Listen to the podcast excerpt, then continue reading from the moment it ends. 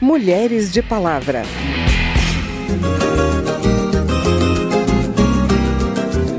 E uma a duas horas depois que a mãe ingeriu uma bebida alcoólica, o álcool passa livremente pela placenta, chega no feto e ele atinge principalmente o sistema nervoso central. Mãe carinhosa, mãe, mãe carinhosa, mãe carinhosa, mãe carinhosa. Nos últimos anos, mais mulheres passaram a consumir bebidas alcoólicas durante a gravidez. A redução da abstinência na faixa etária de 18 a 34 anos, idade fértil, é uma tendência entre elas. A notícia preocupa os especialistas, que apontam perigo para as futuras gerações. Os riscos do consumo do álcool durante a gestação ainda são pouco conhecidos e esse é o tema do programa de hoje. Falamos ainda sobre uma proposta que modifica a Constituição e anistia partidos que não cumpriram o percentual mínimo de financiamento de campanhas de mulheres. Eu sou Vera Morgado e te convido a me acompanhar a partir de agora. É por isso que esse nosso amor é assim tão grande que mesmo na distância nunca te esquecer. Mãe carinhosa, mãe, mãe carinhosa, mãe carinhosa, mãe, mãe carinhosa. A conversa hoje é um alerta para as mães. Quando a mulher consome bebida alcoólica durante a gravidez, faz aumentar o risco de que o bebê apresente transtornos neurológicos e neurocomportamentais e danos congênitos. Esses problemas de saúde têm nomes complexos, como transtorno do espectro alcoólico fetal e síndrome alcoólica fetal, que é o quadro mais grave. A especialista em pediatria neonatal, doutora Conceição Aparecida Segre, explica que a doença é incurável, mas pode ser evitada se houver abstinência, nada de bebida alcoólica durante a gravidez. A médica integra o Centro de Informações sobre Saúde e Álcool e, segundo estimativas divulgadas por essa instituição, 15% das gestantes no Brasil consomem bebidas alcoólicas. A doutora Conceição Segre falou comigo sobre prevenção e diagnóstico dessas doenças. É, quais são os sintomas e as consequências dessa síndrome que causa, né, que é, é identificada no bebê, é, e qual é uh, o dano causado a longo prazo nessas crianças. A gestante ingere uma bebida alcoólica. Essa bebida passa rapidamente pela placenta e chega no feto. Então, é, o, a, o álcool passa livremente pela placenta, chega no feto e ele atinge principalmente o sistema nervoso central. Além de que ele pode atingir também outros uh, órgãos de informação, por exemplo, o aparelho cardiovascular, o coraçãozinho pode apresentar malformações cardíacas por causa do álcool e pode apresentar malformações do esqueleto, malformações dos rins, enfim, mas o principal uh, foco é o sistema nervoso central. Então, nós temos malformações na face e alterações do crescimento e do sistema nervoso central.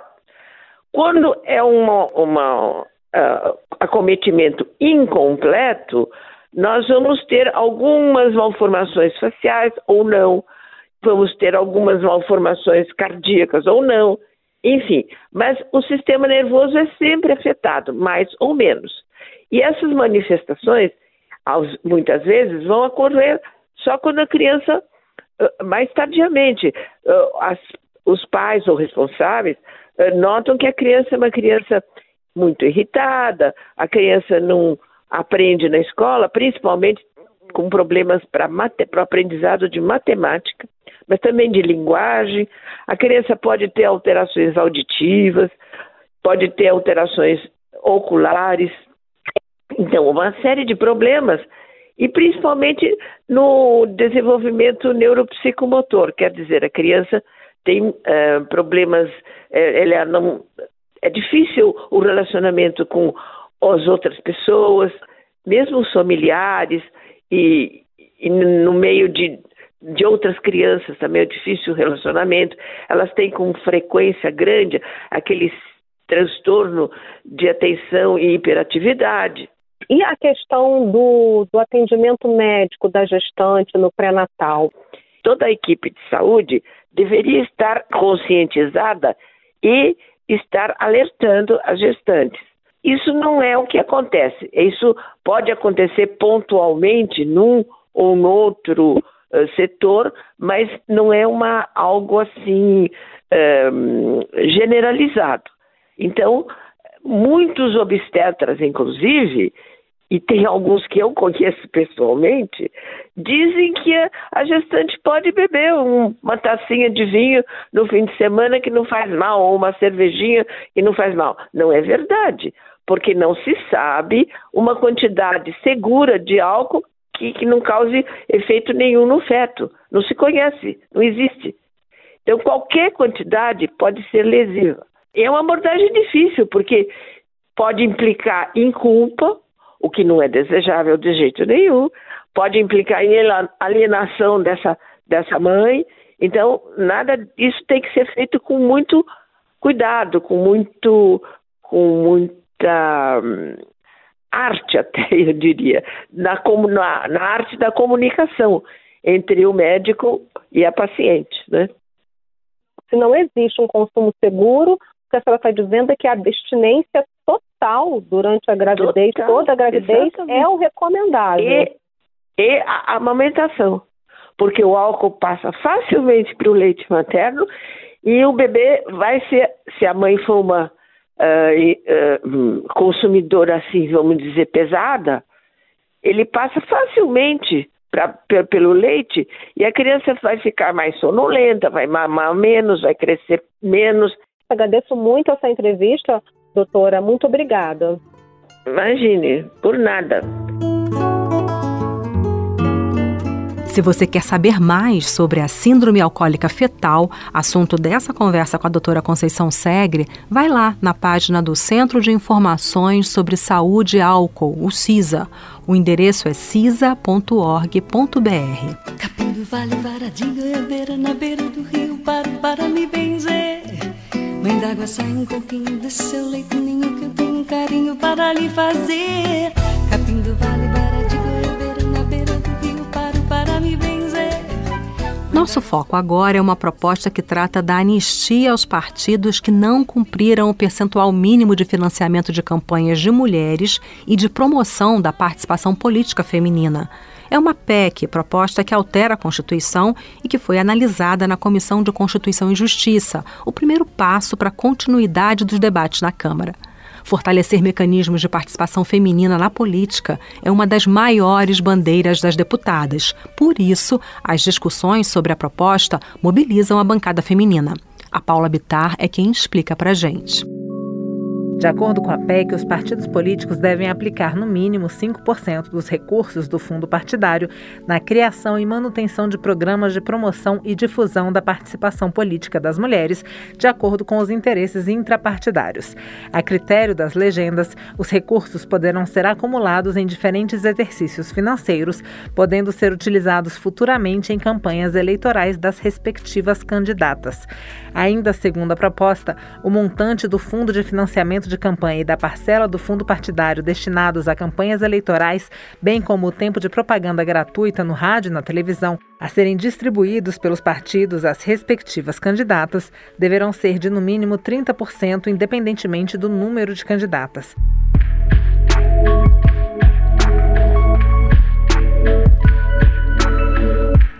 Em 2018, o Supremo Tribunal Federal decidiu que a distribuição de recursos do fundo partidário destinado ao financiamento das campanhas eleitorais direcionadas às candidaturas de mulheres deve ser feita na exata proporção das candidaturas de ambos os sexos, respeitado o patamar mínimo de 30% de candidatas mulheres. A obrigação de uso de 5% do fundo partidário para a promoção da participação política das mulheres já está prevista na Lei dos Partidos Políticos. A proposta estabelece, porém, que aos partidos políticos que não tenham utilizado os recursos destinados aos programas de promoção e difusão da participação política das mulheres, ou cujos valores destinados a essa finalidade não tenham sido reconhecidos pela Justiça Eleitoral, será assegurada a utilização desses valores nas eleições subsequentes, vedada a condenação pela Justiça Eleitoral nos processos de prestações de contas de exercícios financeiros anteriores que ainda não tenham transitado em julgado até a data de promulgação da futura emenda constitucional.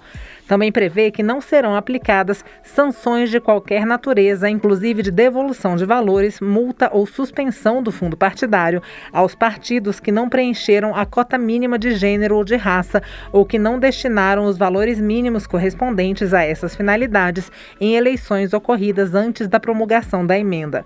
Segundo o relator na CCJ, deputado Darcy de Matos, do PSD de Santa Catarina, trata-se apenas de colocar no texto constitucional aquilo que já está em normas infraconstitucionais, ou seja, as cotas para as mulheres. Essa PEC, ela constitucionaliza o que está na lei e dialoga com a tese, com o desejo de nós incentivarmos as mulheres a participar da política.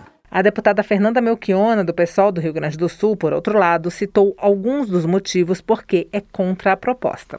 A PEC 18, no seu artigo 3, anistia os partidos que tiveram condenação por candidaturas laranjas. Então, é anistia ampla, geral e restrita. Além disso, tipifica como piso o teto. Hoje tem uma conquista que não veio dessa Câmara, veio da luta das mulheres e de uma decisão do TSE de acompanhar os 30% de fundo eleitoral, os 30% de cotas de mulheres. A PEC transforma isso em piso, onde fica no mínimo 30% inclusive se o partido tiver 50% ou 70% de candidaturas femininas. A deputada Margarete Coelho, do PP do Piauí, cotada para ser relatora da proposta na próxima instância de análise, a comissão especial, disse que deverá propor modificações no texto. Eu jamais colocaria minha mão em uma PEC que é, anistia recursos que eram destinados a candidaturas de mulheres ou a incentivo, estímulo de candidaturas de mulheres. Também jamais colocaria minha mão e o meu CPF em uma PEC que trouxesse, de qualquer forma, é, prejuízos às candidaturas das mulheres, inclusive anistiando partidos que tenham é, promovido candidaturas fictícias. Porém, segundo Margarete Coelho, vários partidos políticos não conseguiram aplicar os 5% de estímulo a candidaturas femininas durante o período da pandemia, porque os eventos foram virtuais e não houve despesas com, por exemplo, passagens, aluguel de espaços, pagamento de professores. Segundo a deputada, seu compromisso será o de reconhecer essa dificuldade que os partidos tiveram no período da pandemia para gastar regularmente os 5% e possibilitar que esses recursos que não foram aplicados aplicados em 2019 e 2020 sejam aplicados em 2022 e 2023.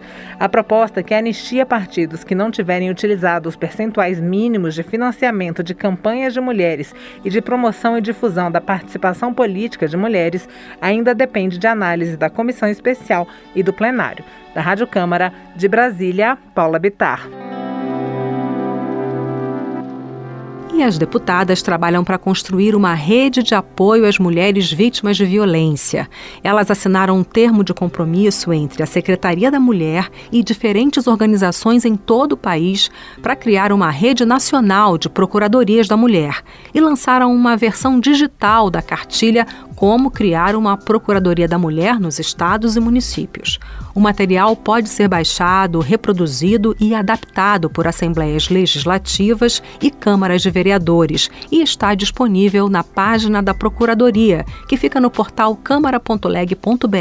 Mãe carinhosa, mãe, mãe carinhosa, mãe carinhosa, mãe, mãe carinhosa. E esse foi o Mulheres de Palavra. A gente ouviu nesse programa a Cesária Évora cantando Mãe Carinhosa, de Teófilo Chantre, e a interpretação de Jane Duboc para a música Capim, do Djavan. A produção desta edição foi de Cristiane Baker, reportagem de Paula Bitar, trabalhos técnicos Newton Gomes. Também na reportagem, apresentação e edição desse programa, eu, Vera Morgado, agradeço a sua audiência. Se você tem alguma dúvida, manda pra gente. O e-mail é radio@câmara.leg.br e o WhatsApp é 61 999 78 90 80.